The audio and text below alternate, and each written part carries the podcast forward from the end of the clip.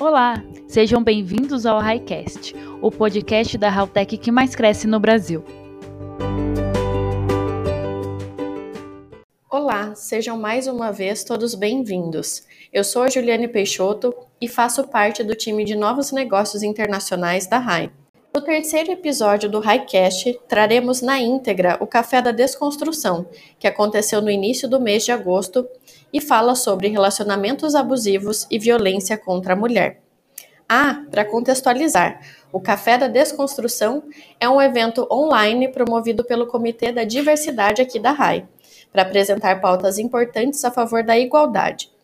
Este evento foi conduzido pela nossa Hire, Carolina Cardoso, e a convidada para falar sobre o tema foi a psicóloga Renata Pegurim. Bora conferir?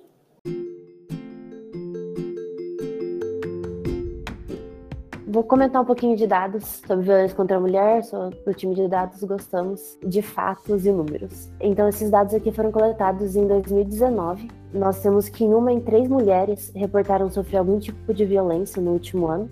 Mas quando a gente passa para pessoas que reportaram ter visto situações de violência ou assédio contra a mulher no bairro ou comunidade, chega a 60% da população. E na população jovem, de 16 a 24 anos, esse número aumenta para quase 77% das pessoas. Ou seja, apesar de uma em três reportarem ter sofrido algum tipo de violência, nós sabemos que esse número que existe uma subnotificação bem grande aí. 76% das vezes o agressor é conhecido da vítima, é, principalmente cônjuge, namorado, marido, seguido de familiares. E sabemos também que houve um aumento nesses números e nessa estatística é, devido à pandemia. Muita gente ficou presa dentro de casa com seu agressor. Então, é, sabemos que houve um aumento bem grande devido à situação que a gente estava, principalmente ano passado. E trazendo um pouquinho mais do porquê nós estamos falando desse assunto aqui na RAI, é, no Comitê da Diversidade,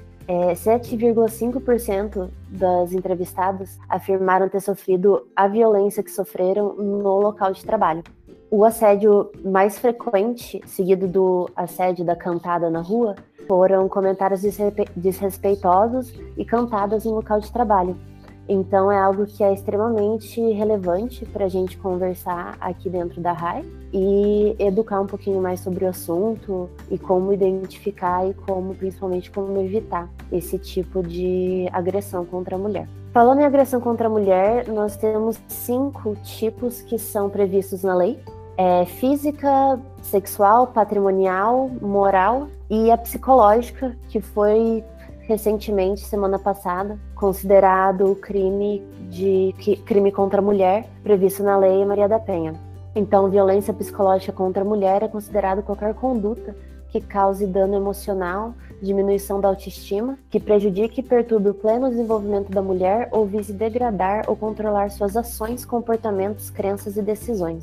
Então, podemos falar aí qualquer tipo de humilhação, de chantagem. Eu acredito que assédios também entram nesse, nessa definição de violência psicológica. Então, passando para Renata, vamos conversar um pouquinho mais sobre isso. Ela trouxe um material bem legal para gente. Passo para você, Renata. Seja bem-vinda. Obrigada, obrigada pelo convite. É um prazer estar aqui com vocês, falar sobre esse tema que é, é tão necessário e é um tema que permeia a minha vida acadêmica desde o período da, da faculdade me, vocês me convidaram para falar sobre relacionamentos abusivos, né, que existem em diversos contextos, contextos familiares, nos contextos de trabalho, nos contextos de amizade. É, o meu foco, querendo ou não, é um pouco mais voltado para a mulher, mas a minha intenção é fazer um paralelo com os relacionamentos abusivos em diversos setores, né? É que querendo ou não, os estudos sobre relacionamentos abusivos eles são fundamentados nos estudos é, de violência doméstica, nos âmbitos familiares, porque o nosso, a nossa família é o primeiro laboratório social. Então, falar sobre violência, é, relacionamentos abusivos, é olhar para a criança que sofre violência em casa, é olhar para o jovem que sofre violência dentro da escola, é olhar para o adulto que sofre violência no trabalho e uma infinidade de coisas, né? Tem uma psicóloga norte-americana, o nome dela é Leonor Walker, ela na década de 70 criou, o, criou, estudou, né, fundamentou o ciclo da violência, embasado na violência contra a mulher. E a partir daí é possível colocar o ciclo da violência em diversos fatores de relacionamentos tóxicos e abusivos. Porque dentro do, do ciclo existe uma norminha, né? existe uma ordem. É, a, primeiro a fase de tensão, depois a fase de violência e depois a fase da lua de mel, que faz um, um, paralelo com, com a vida do casal, né? Por isso mesmo foi fundamentado na violência contra a mulher. E essas fases consistem no período de tensão, a tensão em si mesmo, a gente voltar mais na, na síntese da, da palavra. Melhor eu não mexer com ele, melhor eu não mexer com ela, porque ele não tá num dia legal. Só que esse dia legal parece que nunca passa é sempre um dia difícil de mexer com aquela pessoa. Então aí tô exemplificando exemplos clássicos de dentro de casa, né? Fulano não tá legal, deixa ele no do canto dele lá. Aí vamos para o ambiente de trabalho. Melhor eu não mexer com meu chefe hoje, porque ele tá num dia ruim. Mas o dia ruim também nunca passa. E se é necessário falar com o chefe, ele vai ser mal educado, ele vai responder de uma forma grosseira, ainda que as meninas aqui possam falar muito melhor do que eu e a gente está numa troca de ideias sobre a questão do assédio no trabalho, ser muito pontual, né? Ser muito diretiva. Quando é com todos, aí muda de figura, não é mais assédio no trabalho, mas quando é pessoal, a gente está falando de, um, de, uma questão que vai para o RH, é, mas faz parte do ciclo de relacionamentos abusivos. Aí, ok, foi grosseiro, xingou, humilhou, a gente ainda está na fase da tensão. Aí nós vamos para a fase da, vi da violência em si, né? Para os atos violentos, que são quaisquer formas de violência: a física, a psicológica, a moral, aquela em que surge você é burro, é, você nunca entende o que eu estou falando, você não tem inteligência para captar o que eu estou te dizendo, ou você é burra dentro do relacionamento, que acontece muito, acontecem as, as agressões de, de, vias de fato, né, que são as agressões físicas, pontuadas no, no, no, ciclo de violência justamente por ter sido estudado nas violências domésticas contra a mulher. E, e vem a lua de mel, aquela em que dentro dos contextos de relacionamento é um presente, a crença de que tudo vai mudar, mas ela é tão cabível em outros ambientes que aí depois de meses você se esforçando num ambiente de trabalho, levando e levando e sendo minado o tempo todo, né? Ai, vai, toma essas férias de dois dias, uma folga para você, uma migalha para você os paralelos são muito tênues entre a violência doméstica contra a mulher e os relacionamentos abusivos. Por isso que, eu, na minha percepção, é mais proveitoso trazer logo a violência contra a mulher, porque através dela é possível enxergar vários aspectos e ambientes de, de violência. Ela é precursora, né? Um estudo precur, é, precursor de estudos de violência. E dentro de tudo isso, as meninas, durante as nossas conversas prévias, falaram né, sobre é, delimitar o, a conversa em questão do ambiente de trabalho. E eu comecei a pensar nas relações hierárquicas. Dentro da violência doméstica, a gente está falando do ambiente doméstico, dentro de casa, onde tem hierarquia. Se a gente vai construir a árvore genealógica da família lá, tem duas principais pessoas no topo, seguida dos filhos, seguida dos netos e assim por diante. Dentro de um ambiente organizacional, tem os diretores, os coordenadores e assim por diante. Existe hierarquia. Eu entendo que existem violência entre os pares, mas ao se tratar de relações hierárquicas e relacionamentos abusivos, relações abusivas, há sempre a busca de se impor nessa hierarquia. Eu, eu trabalho com uma abordagem de psicoterapia, sou psicóloga clínica e pós-graduanda em clínica, né? A gente tem um, artifício dentro dos conflitos familiares, que ao meu ver é capítulo aqui, que é olhar o papel e função das pessoas que estão ocupando os lugares é, que nós também estamos. Então vamos lá. É, qual é a função de um companheiro afetivo? Qual é o papel que ele ocupa? O papel que ele ocupa é de, de um esposo, esposa. E se eu estou no ambiente é, de trabalho, né? Qual é a função que essa pessoa ocupa? É um chefe, é um, um colega da mesma linha, né, de trabalho. Quais são as tarefas dessa pessoa? Então vamos lá, o companheiro ele tem, ele, os companheiros têm tarefa. Todo mundo tem suas responsabilidades a serem, a serem cumpridas, né? Vou dar a, a, a minha, o meu entendimento sobre tarefas de, de companheiros. É, ajudar nos cuidados do cachorro, tarefa do companheiro. Fazer parte da criação dos filhos, tarefa do companheiro. Arcar com a conta da luz. E assim por diante. Delimitar essas tarefas. E a, e a tarefa do chefe? Qual que é a, o papel e a função que ele tem? Ele tem o papel e a função de me orientar sobre qual é o, a tarefa do dia. O, o chefe tem a função de me indicar onde eu devo ir para assinar tal burocracia. Nessa delimitação de tarefas e funções, com o parceiro, não está não tá incluso que é tarefa dele me humilhar. Não está incluso que a tarefa do meu chefe ser grosseiro comigo. Não está incluso que, a, que faz parte das tarefas do, do parceiro me corrigir com é, beliscões. Está incluso na tarefa do chefe me corrigir, mas está incluso nas tarefas do chefe me corrigir com respeito.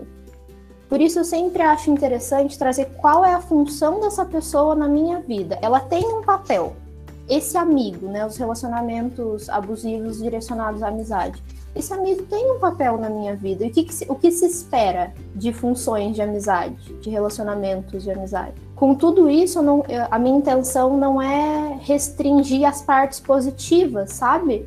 As pessoas estão ali, a gente vai entrar nisso como rede de apoio daqui a pouco, mas existem papéis e funções, e a partir do momento que se foge, é o, momento, o indicativo em que as meninas me questionaram, né? Como descobrir que se está num relacionamento abusivo. Aquela pessoa começa a não cumprir função e papel estipulado naquele sistema seja um sistema familiar, seja um sistema empresarial, seja um sistema escolar. Ela, ela, ela, se perde no papel. E é uma das formas de identificar. Epa, qual é a, o papel e função dessa pessoa na minha vida? Tá cumprindo? Tá fazendo check com aquilo que é compatível? Tá fugindo e não é compatível com o que eu sinto? Entro nas formas de identificação de, de abusos, né, de relações abusivas existe tanto a forma de identificar os gestos abusivos, que é, vamos para os mais visíveis, para os exemplos mais visíveis, que são gestos mesmo. Atirar um objeto contra você. Ouço relatos na clínica de, de contextos de trabalho em que isso acontece, em que se perde o respeito por completo. O chefe se perdeu naquela função. Nos relacionamentos íntimos, mais ainda.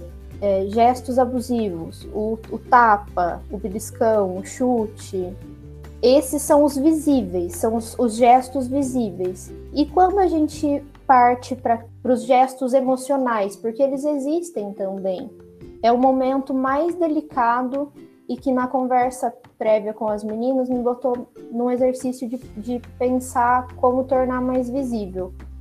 Os relacionamentos abusivos, eles têm a característica de ir diminuindo cada vez mais a autoestima das pessoas. Nos relacionamentos íntimos, isso é proposital, porque isso vai tornar, por exemplo, uma mulher mais dependente do seu agressor. Nos ambientes formais, como o trabalho, talvez isso não seja proposital. Aí fica a depender de caso a caso. Mas ainda assim, diminui a autoestima da pessoa. E qual que é a proposta nesse momento? entrar em contato consigo mesmo e se permitir questionar. Nossa, mas em que momento que eu me tornei essa pessoa? No texto eu coloquei muito mais voltado para o relacionamento íntimo, mas em que momento que eu decidi cortar meu cabelo dessa forma? Parece que eu era outra pessoa. Quando eu falo se conectar consigo mesmo, é realmente olhar a própria história e ver o que, que mudou diante dessas relações feitas no meio do caminho. Mas eu não, eu não era uma pessoa de me sentir tão ansiosa. Eu não era uma pessoa de ter crises de pânico com frequência, de ter crises de ansiedade com frequência. Parece que antes de entrar aqui, nesse, nessa empresa, nesse relacionamento, nessa amizade, eu não tinha tantas câimbras no meu corpo. Parece que antes de entrar nesse, nessa determinada seara, nessa área, eu não, não tinha perdido tanto peso. Parece que eu nunca vivi algo do tipo. Nosso corpo dá sinais o tempo todo. Mas a autoestima fica tão fragilizada que muitas vezes vem a questão do. Não, é coisa da minha cabeça. Coisa da minha cabeça vai, vai vir de acordo com a nossa conversa, virar de acordo com a conversa, e a rede de apoio. Amiga, você percebeu que você emagreceu? Amiga, você precisa de alguma coisa? Os colegas que às vezes se encontram indo fundos, aí mesmo exemplo na, na nossa conversa prévia, a percepção de uma pessoa que está de fora ver um movimento atípico acontecer é função de rede de apoio. A, a rede de apoio uma fa a fala de uma das meninas me mobilizou bastante na conversa prévia. É, não é tomar a responsabilidade de si, de mudar a vida daquela pessoa. A rede de apoio é estar presente e tornar-se presente, ainda que seja mantendo um contato visual. A rede de apoio ao vizinho, do bom dia, do elevador que só dá bom dia, mas está atento ao barulho que está acontecendo do lado no apartamento. A rede de apoio é, o colega de trabalho do andar de baixo também ao entrar no elevador acaba percebendo esse movimento de, de corpo mesmo, né? O engorda, emagrece do nada, olheiras, expressão abatida, algo está acontecendo de errado. E muitas vezes o gesto de perguntar você precisa de alguma coisa, o ler nas entrelinhas é eu estou aqui, saiba que eu estou aqui eu estou conversando com pessoas dentro de uma empresa, então são todos maiores de idade, adultos e responsáveis, que vão fazer da, da, das próprias vidas o que bem entendem. E quem está no relacionamento abusivo também vai fazer. Não é, não vai, não cabe a ninguém tomar atitude pela própria pessoa, a não ser nesses casos extremos que aí é inevitável voltar para a violência doméstica contra a mulher que é perceber a agressão física, se deparar com a agressão física, está ao seu alcance fazer uma denúncia.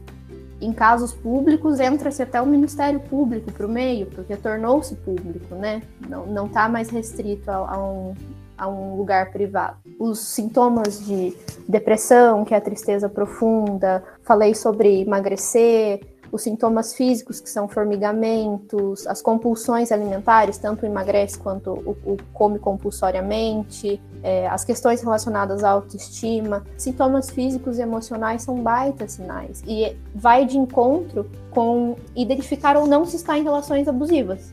O reconectar-se consigo mesmo faz com que essa, essa rede, essa teia seja construída, né?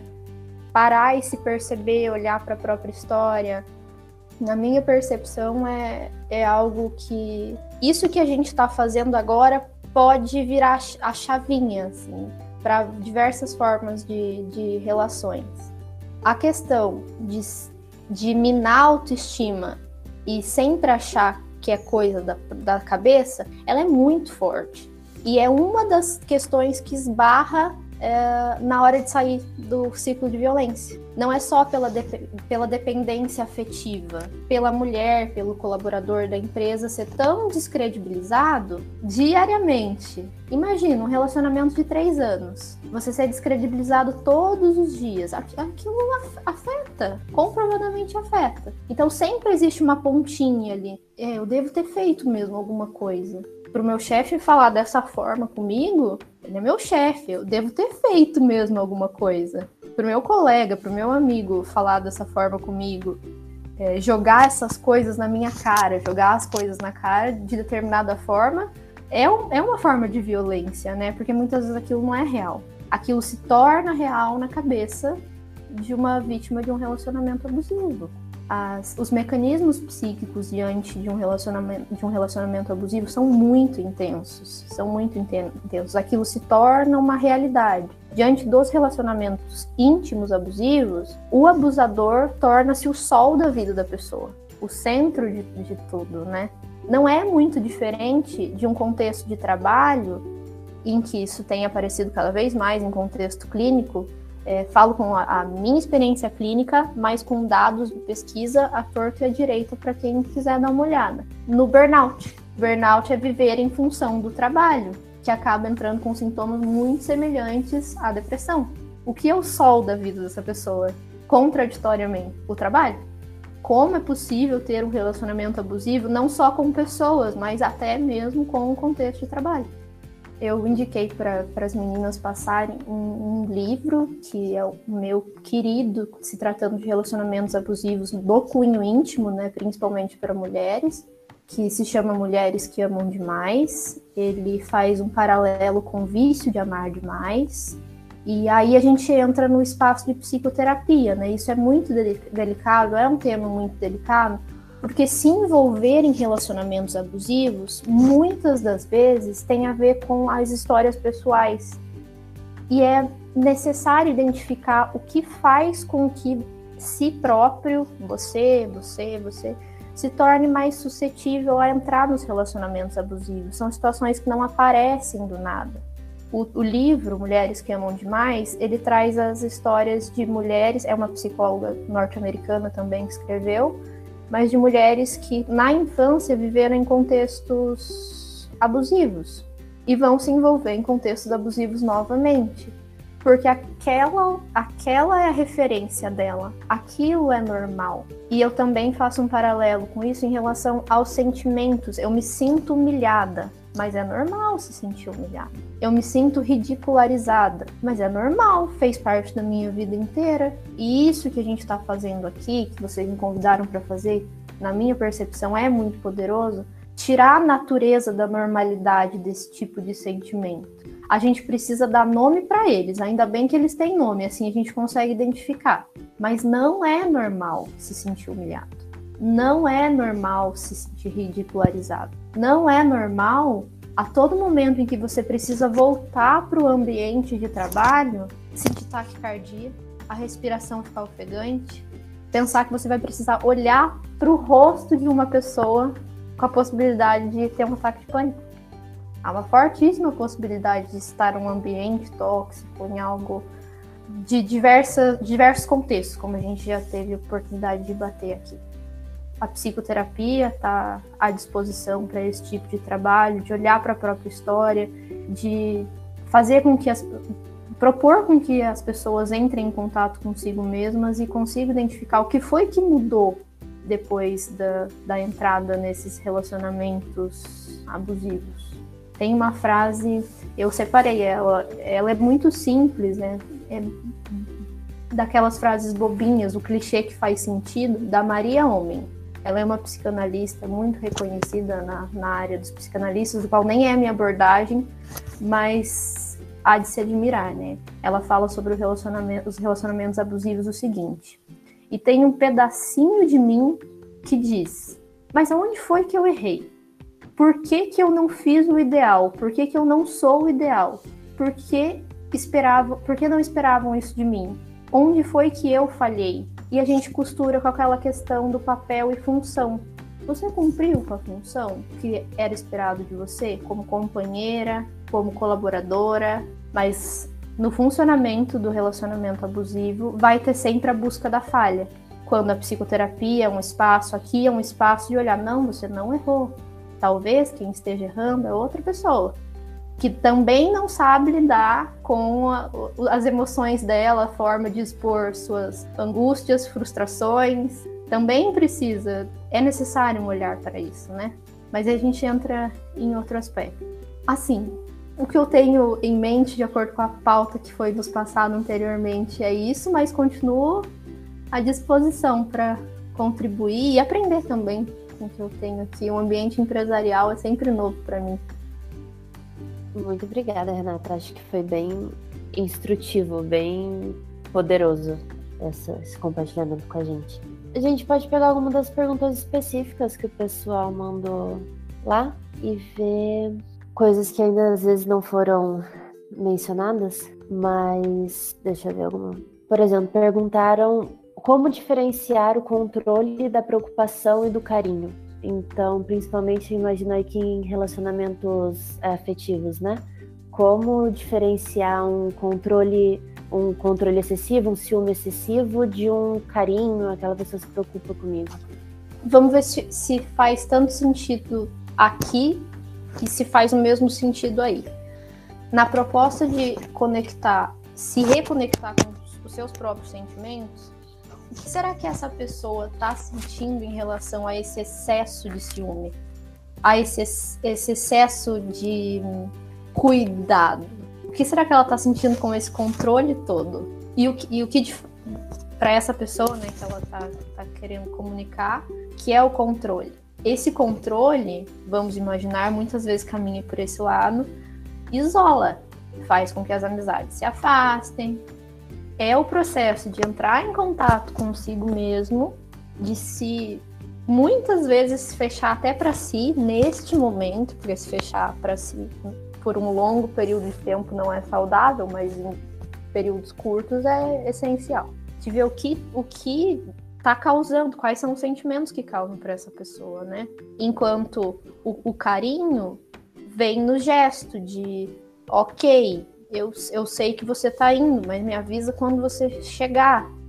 O, o gesto do carinho ele vem no, no libertar também, né? Enquanto o controle, na minha percepção, vem muito mais do restringir, do isolar e entrar em contato com os, os sentimentos que são únicos de cada um, pode ser um mapa e direcionar para essa diferenciação. O que, esse, o que essa relação me desperta? Lembrando que não é normal se sentir humilhado, se sentir isolado. Não faz sentido sim, essa questão muito importante de saber identificar o, os sentimentos, né? Da diferenciação da ansiedade e da expectativa, de como isso faz, faz você se sentir. Faz sentido sim. É, outra coisa que perguntaram mais ou menos no mesmo.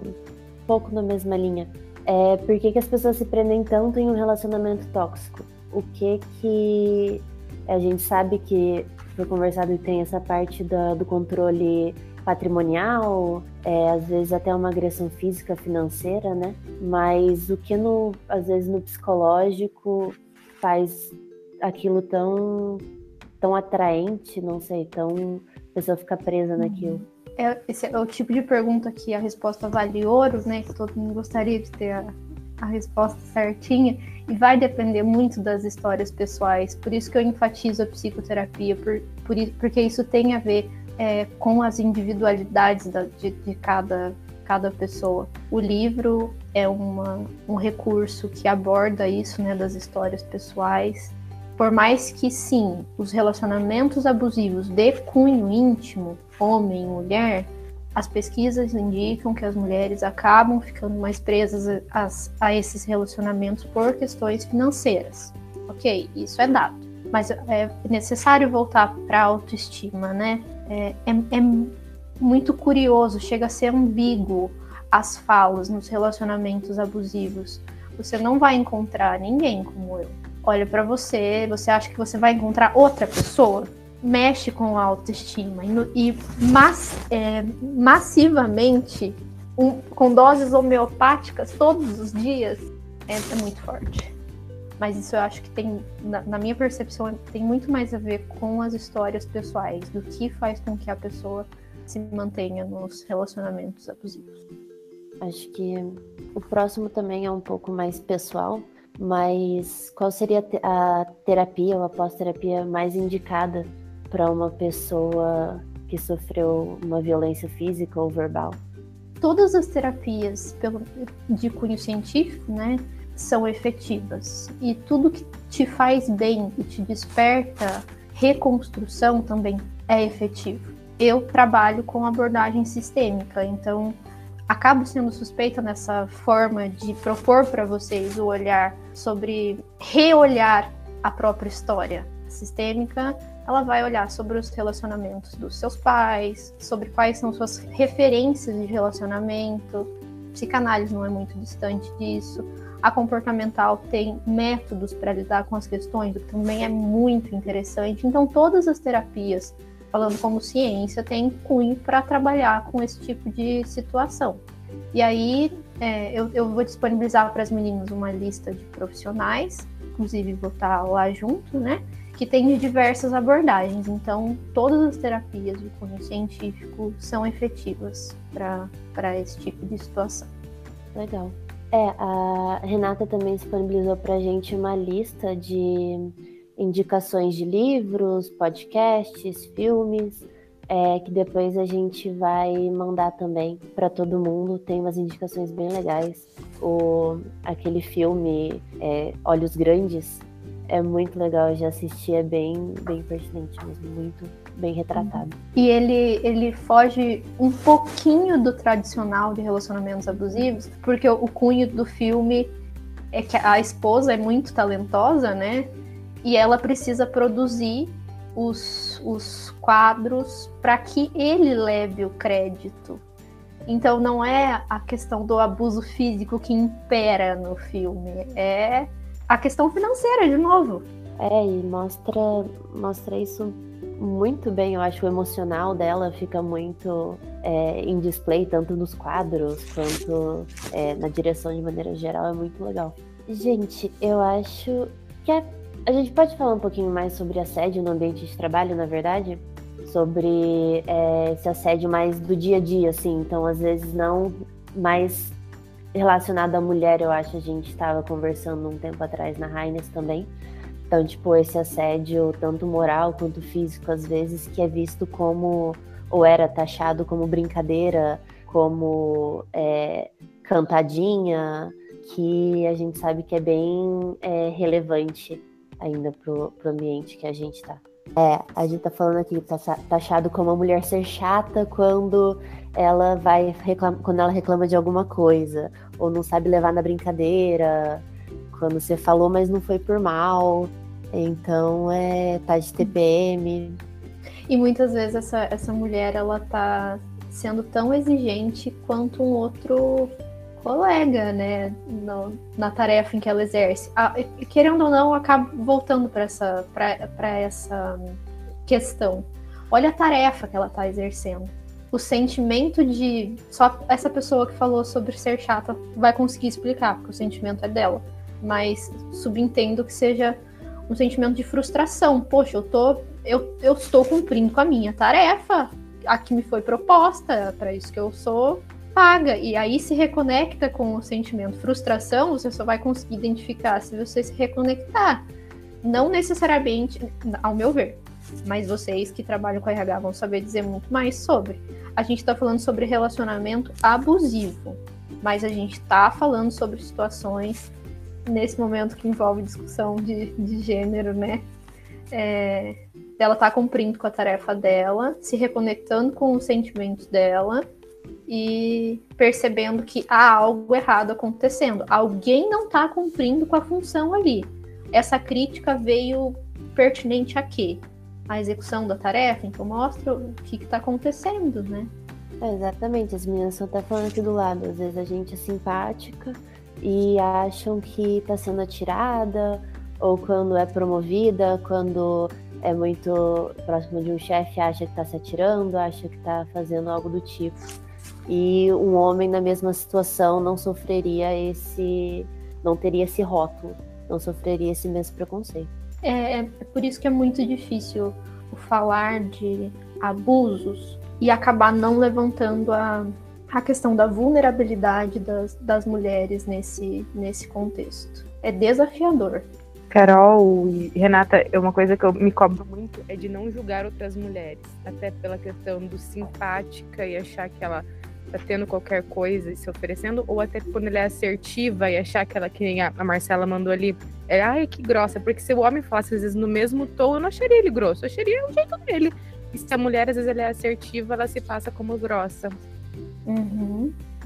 Você, você acha que esse exercício de reconhecer papel e função pode mexer com a sua perspectiva na hora de avaliar se está julgando a mulher pela forma dela falar, dela agir, dela se expressar ou não? Sim. Ela, ela, provavelmente, se ela estiver cumprindo a função, você consegue chegar a essa conclusão. Agora, se ela não estiver cumprindo a, a função, aí você está fundamentando a sua opinião sobre, né? Gente, eu tô aqui, mas podem conversar também. Fiquem à vontade para abrir o microfone e trazer assuntos para a pauta. Bom, eu acho que voltado para essa parte de gênero, né? Não só aqui na RAI, mas eu acho que em todos os lugares que eu já conversei sobre isso, as pessoas elas usam os termos muito no masculino, até a gente, na verdade, né? Por exemplo, ah, você conhece algum desenvolvedor que eu para eu contratar? Você conhece algum que é? Ah, você conhece algum analista de produto? Alguma coisa nesse sentido. E eu acho que está muito enraizado isso dentro da nossa sociedade. E às vezes essas pequenas coisas me incomodam e daí eu começo a pensar que eu estou problematizando muitas coisas. Mas na verdade, quando me incomoda, eu tenho que começar a fazer essa mudança, porque como é algo que as pessoas não estão acostumadas a ouvir, quando eu falar, elas vão pensar, putz, é verdade, eu também não falo no feminino, né? Não, beleza, eu vou começar a falar. Então, acho que muito, exatamente, a própria língua portuguesa é machista. Então, acho que é, às vezes até a gente mesmo tá tão enraizado que a gente nem percebe, né? Mas começando com a gente, acho que já é algo muito positivo que a gente consegue disseminar. É, eu achei interessante de toda a sua fala, você se reconecta com os teus sentimentos na hora de explanar o, o que te chateia, o porquê te chateia é, se referirem ao programador só no masculino, né? Já é uma forma de se conectar e entender o que, que acontece aí dentro, aí, aí dentro para fundamentar, para deixar mais claro o incômodo. É, e assim, eu estou na raia um mês e três semanas, um mês duas semanas mais ou menos. E eu percebo que existem muitas mulheres que representam muito a gente, que estão em lugares estratégicos e, e que têm um poder de, de decisão legal, e isso incentiva muito a gente a trabalhar aqui. Só que em alguns momentos eu percebo que a gente precisa de mais espaço, sabe? E, e, estando aqui há tão pouco tempo eu já percebi isso. Então é, eu acho muito legal essa movimentação, essa conversa, porque isso vai enfatizar ainda mais a necessidade de, de estarmos presentes em todos os lugares do mundo e da RAI. Então, fico bem feliz e empolgada com essa conversa. Emendando, Gabriele, na, na, na, colocação que ela fez, eu acho que isso também entra muito na questão da rede de apoio, né? Tanto para relacionamentos abusivos quanto para relações dentro do trabalho, né? Então a ideia desse, desse café é justamente para que a gente fale sobre esse assunto que é delicado, nem sempre às vezes, né, a gente quer fazer essa autoavaliação ou, ou identificar esses problemas que a gente vive, né? Mas eu acho muito importante e a questão da rede de apoio, eu acho que é é essencial. Então, a gente identificando isso, né, e que há uma necessidade que a RAI procura sempre, sim, fazer, ter um ambiente diverso e, e com mulheres, né, e, enfim, e ter pessoas mais diversificadas possíveis, a gente tá, a sociedade em si está muito longe de atingir o que é para ser o ideal, né? Então, é, é, importante iniciar de algum lugar, sempre vai ter esse, esse início, né, uma inércia até, até você sair da inércia, né? Então, acho que esse é, um, é uma oportunidade bem legal para a gente trazer essa discussão e, e, formar essa, essa rede de apoio realmente e, e entender né, que a gente precisa é, dar esse suporte. Enfim, acho que essa é uma abre para várias pautas, várias discussões aí né, de machismo, gênero, enfim, de sociedade e, e eu acho super super importante, super legal todas as colocações de vocês.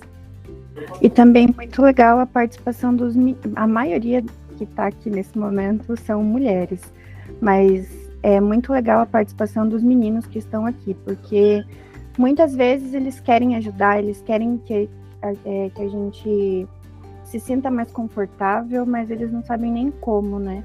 Então, eu acho que é legal eles estarem aqui ouvindo e escutando e aprendendo também. Legal, parabéns para os meninos que estão dispostos a, a nos ouvirem e tentar ajudar a gente nesse processo, que é um processo bem delicado mesmo. E, nossa, contem muito comigo para o que precisarem.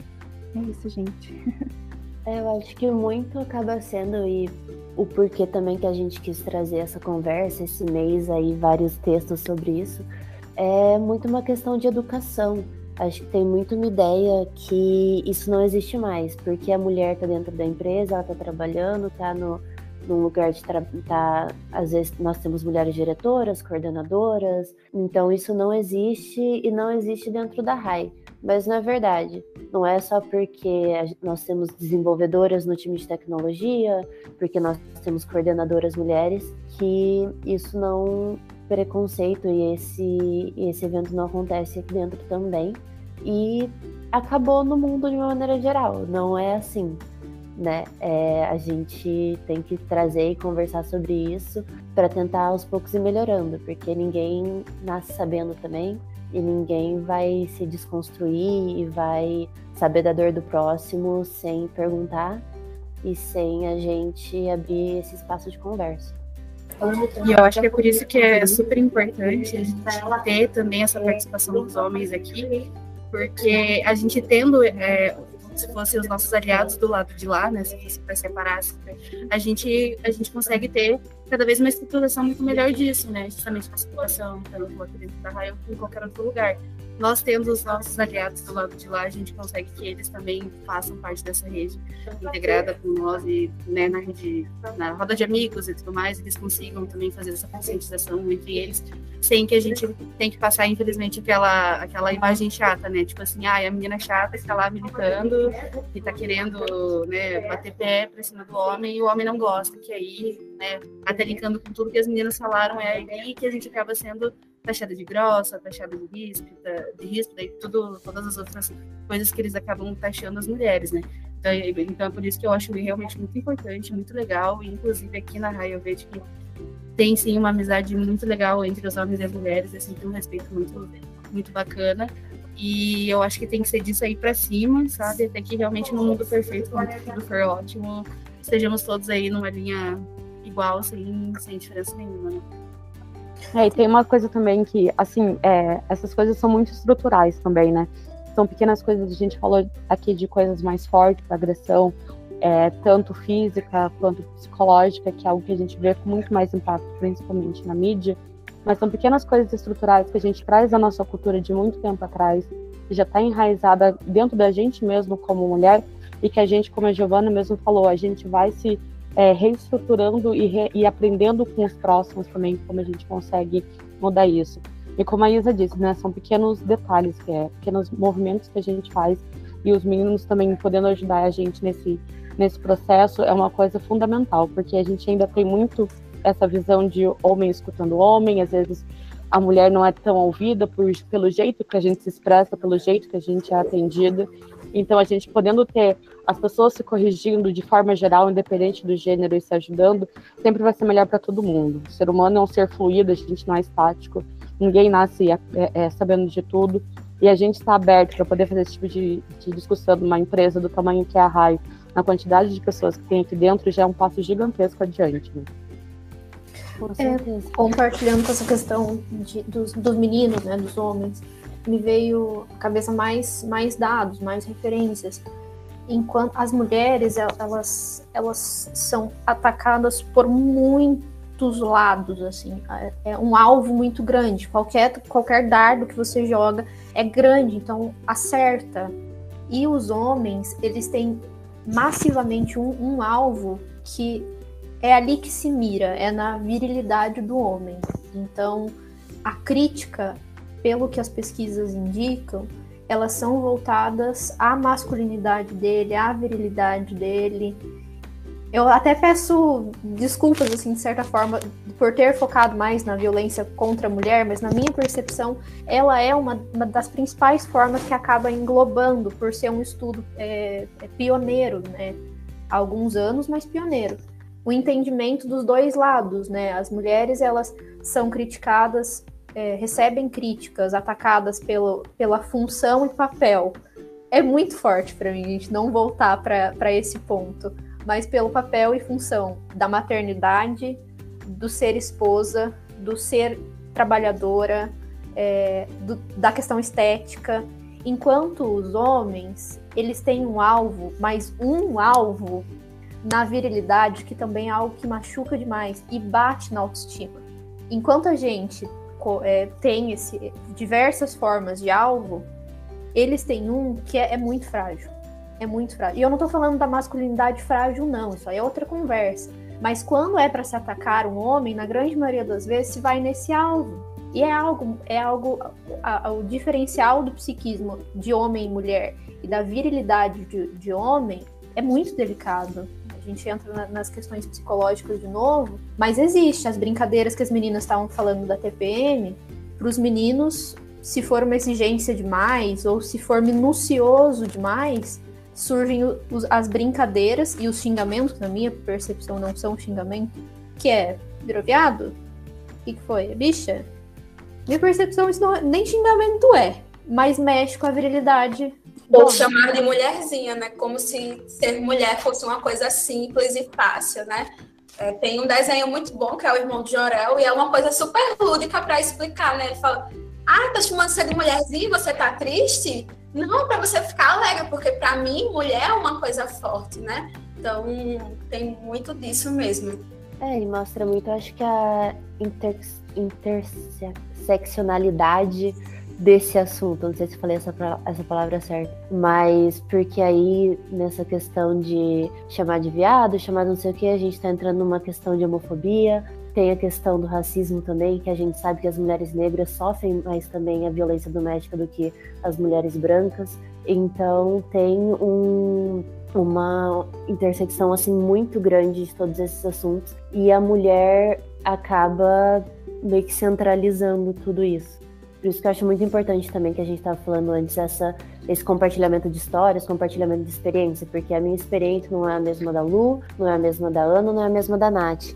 Então, é, você saber o que, que o outro está passando e você poder ter empatia com aquilo e ser a, a, melhor rede de apoio que você pode ser, seja qual for o, o assunto, é muito importante. Para isso, a gente precisa de diálogo e precisa de conversa. E tem outra coisa também, né? Esse assunto é ótimo que esteja aqui com a gente, né? A é uma empresa super nova, formada por muita gente nova, mas que esse tipo de conversa se estenda para a geração que está vindo agora junto com a gente, entende? Porque a gente vê isso no ambiente de trabalho, mas esse tipo de assédio e esse tipo de ideias, como a, a Lu apontou, de ai, mulherzinha, tá chorando por quê? É uma coisa que vem impregnada da gente desde a infância. Isso já é disseminado, isso já é dividido muito claramente desde a infância. Então, a gente já sofre isso desde pequeno e a gente acaba crescendo com uma ideia muito diferente e conversas como essa ajudam a gente a, obviamente, o trocadilho, né, desconstruir tudo que a gente aprendeu nesse meio do caminho, né, mas é muito importante que a gente pegue todos os aprendizados que a gente tem aqui, tudo que a gente discute e leve adiante para as gerações mais novas, porque eles estão sofrendo o impacto do que vai formar a opinião deles no futuro também.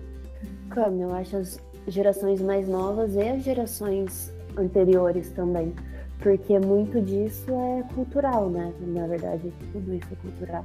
Então, é, é algo que, que o pessoal mais velho, que geração dos meus pais, meus avós brincam que, tipo, ah, agora você não pode falar mais nada que vira que é assédio, você não pode falar mais nada que é racista, você não pode falar mais nada que é não sei o quê.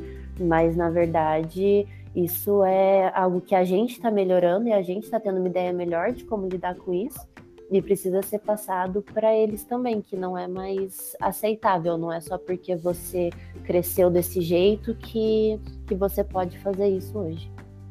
Meninas, eu, eu preciso me despedir, mas eu gostaria de deixar uma, uma questão de responsabilidade profissional mesmo, que é, hoje acho que eu acabei falando para bastante gente, alguns já, já partiram, né, voltaram para suas responsabilidades, e, e falar de uma forma geral muitas vezes atinge de uma forma inadequada. E isso tem a ver com a história pessoal de cada um. Ser generalista tem esse risco, mas é um risco que há de ser pago pela, pelo espaço e pela oportunidade que é de disseminar esse raciocínio de que é necessário entrar com, em contato com, com o seu eu interior ali, o espaço de terapia, é, o espaço apropriado para isso em determinadas circunstâncias a busca de um médico psiquiatra é necessário, a psicoterapia às vezes não dá conta. Então são falas muito fortes que esbarram nas histórias pessoais. Então é, eu gostaria de deixar aqui a, a questão responsável mesmo, que se bateu alguma coisa muito particular em alguém, eu vou deixar com as meninas os contatos de psicólogos para que entre é, nesse processo de, de ver o porquê bateu. E, enfim, fico à, à disposição para as meninas e para quem quiser entrar em contato aí de qualquer forma. Renata, muito obrigada por passar esse tempinho com a gente. Foi muito legal. E acho que a gente pode aproveitar e, e nos despedir também, fechar. Deu nosso horário. Mas muito obrigada a todo mundo que participou e todo mundo que ficou aqui até o final. Como a Renata falou, a gente vai disponibilizar essa lista de profissionais e a lista de indicações dela também, de várias mídias diferentes. Quero deixar bem claro que a gente também está aqui, o comitê, está aqui, o compliance está aqui. Então, qualquer coisa, qualquer coisa mesmo que bateu aí e que você descobriu relevante, é, a gente tá, nós estamos abertos a conversar e a ouvir. Olha, eu achei muito legal essa iniciativa de vocês. Eu acho que a gente precisa de mais uma edição, porque tem muita coisa para falar e, e só deixar o meu carinho mesmo registrado quando a Luísa falou sobre saber que mulheres são fortes. Eu abri um sorriso e vi vários rostinhos sorrindo também. E eu acho que é disso que a gente precisa, realmente se sentir mais forte uma com a outra e nos unirmos. Contem comigo para o que precisarem, eu também estou aqui. E obrigada de verdade, vamos fazer novamente, porque foi muito legal, muito enriquecedor mesmo. Obrigada, gente. Um beijo e uma boa noite para todo mundo. Este foi o nosso episódio de hoje. Obrigada para quem ouviu até aqui. Se você quiser saber mais sobre a cultura e o dia a dia da HighLab, siga a nossa página no LinkedIn. No Instagram, siga arroba faz um e arroba HighLabLife. Até a próxima!